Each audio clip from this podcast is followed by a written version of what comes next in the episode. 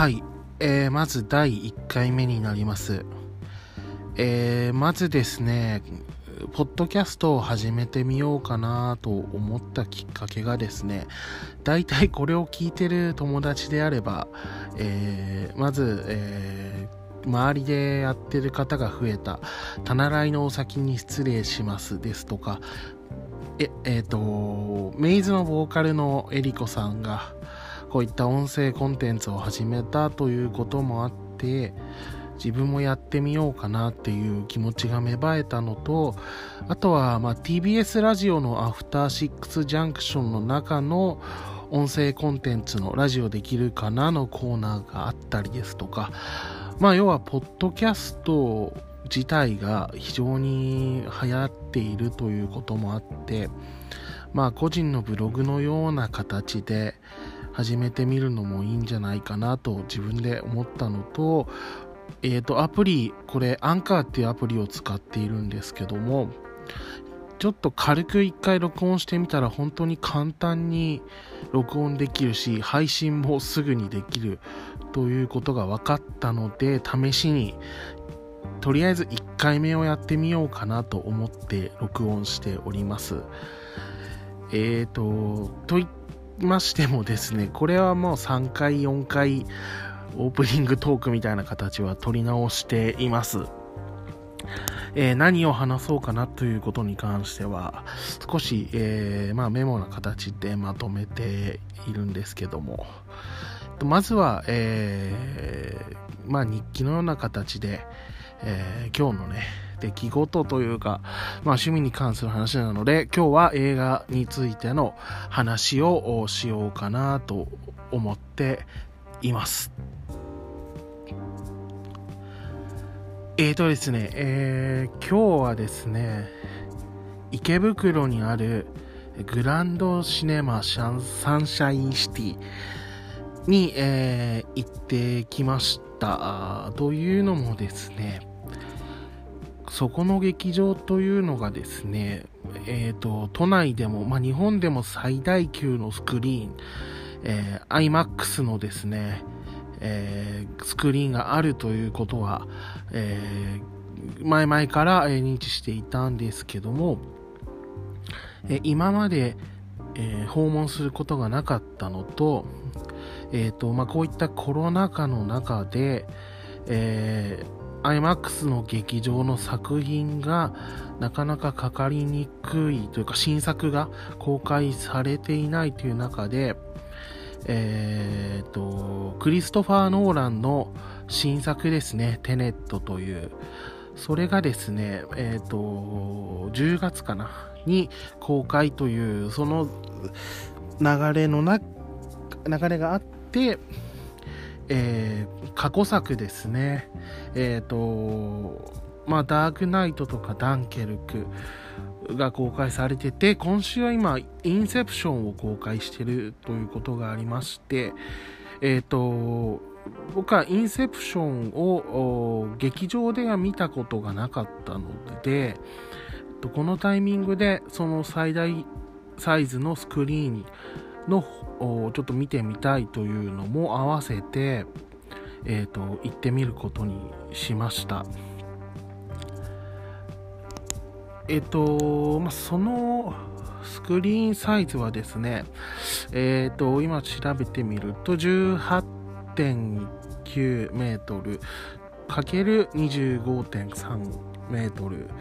ですね。メモしてある、メモ見ますと。えっ、と、このスクリーンサイズっていうのが今まで確か大阪の方にはあったんですけども、えー都内の方にはここしかないというサイズででしてね、なんかビルの高さにすると約6階建てのビルに相当する高さがあるということで、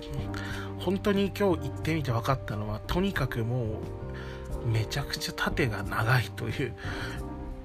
最前列はもうフラットシートでもう寝っ転がってみるというような席になっていましたね。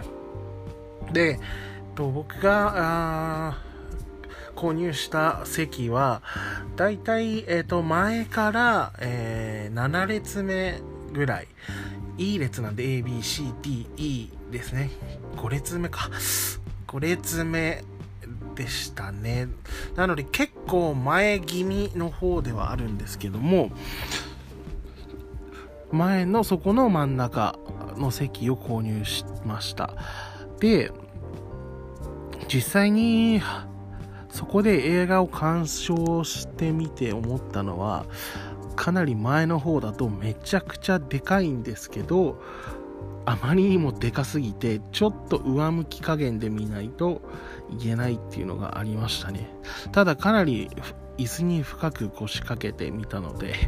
えー、見上げるような形での鑑賞でした。えーとですね、今まで、えっ、と、IMAX は、えっ、と、都心部にあるような、まあ、豊島園のものですとか、えー、新宿の東宝シネマズですね、あと川崎の109とかには訪問していたので、IMAX のサイズ感自体は経験してたんですけども、ちょっととにかくそれよりも1.5倍ぐらいまでいかないけど、1.23倍ぐらいの大きさがあるようなスクリーンでしたね。その画面で見るとかなり画面への没入感があってですね、本当にこれはもう、ちょっともうなんなら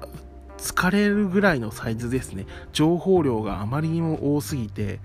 字幕も見ながらなので、見ながらだと本当に、もう情報処理が追いつかないような形で、本当に感触をぐったりっていう感じでしたね。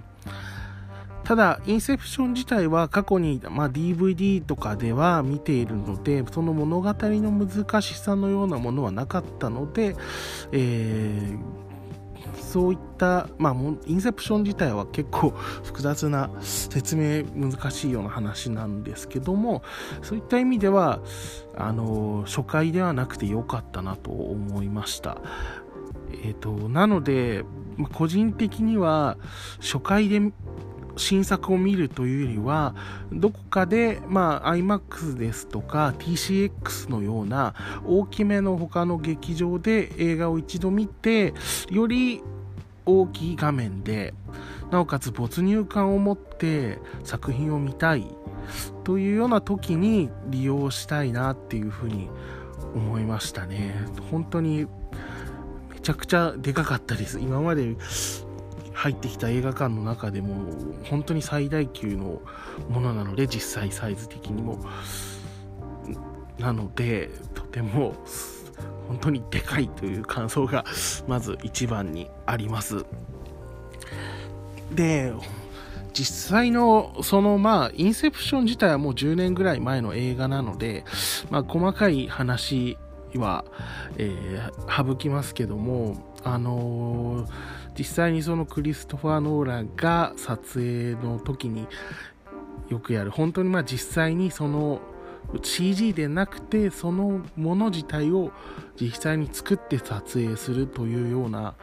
効果がですね非常に活かされていたかと思います。まあよくクリストファー・ノーランはアクションの撮影がうまくないというふうによく言われているんですけどもで実際自分もそういった印象を持っているのでかなりでかい画面で見たらもしかしたら DVD などで見るような印象とも少し違うのかなっていうふうに思ったんですけどやはり大きな画面で見てもあのアクションシーンの撮り方の下手さっていうのは改善されてなくて、あ、これはやっぱりクリストファー・ノーランの資質なんだなっていうことが、あの、改めて画面を、大きい画面で見たことで、あの、改めて分かりましたね。まあ、ポジティブなものではないんですけども、やはりこの、うん、劇場での大きな画面で見ることと、小さなその自宅の環境で見ることの違いっていうのはやっぱあるので、それが分かったのはすごく、うん、いい面でしたね。はい。まあそんな感じで鑑賞してきたんですけども、本当に iMAX の中では最大級のサイズなので、でかい画面を